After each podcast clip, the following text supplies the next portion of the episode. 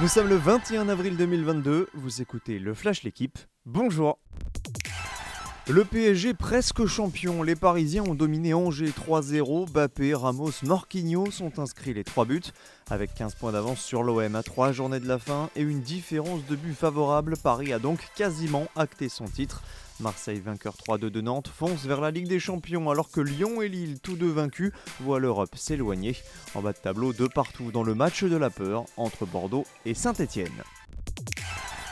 Julien Alaphilippe manque le coche. Le champion du monde français était hier l'un des grands favoris de la Flèche Wallonne, au même titre que Tadej Pogacar, le double vainqueur du Tour de France. Eh bien, ni l'un ni l'autre n'a réussi à s'imposer au sommet du mur de Huy, vainqueur en 2018, 2019 et 2021. Alaphilippe se contente d'une quatrième place, à 5 secondes du vainqueur belge Dylan Tuns. À presque 42 ans, Alejandro Valverde décroche lui son 9 podium sur l'épreuve. Monaco n'a pas eu voix au chapitre des fêtes 71-54 de la Roca Team hier sur le parquet de l'Olympiakos. Ce quart de finale d'Euroleague débute bien mal pour les Monégasques, même s'ils ont encore l'occasion d'inverser la tendance, puisque la qualification pour le dernier carré se jouera au meilleur des 5 manches. Et d'ailleurs, la deuxième arrive très vite, ce sera dès demain, en Grèce toujours.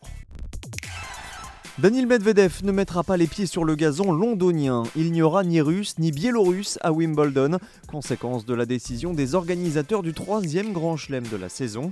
Nous souhaitons exprimer notre soutien inconditionnel à tous ceux qui sont touchés par le conflit en Ukraine, ont-ils expliqué. Cette mesure fait écho aux appels répétés de plusieurs joueuses ukrainiennes, dont Elina Svitolina, en faveur d'une exclusion généralisée. Merci d'avoir écouté le Flash l'équipe. Bonne journée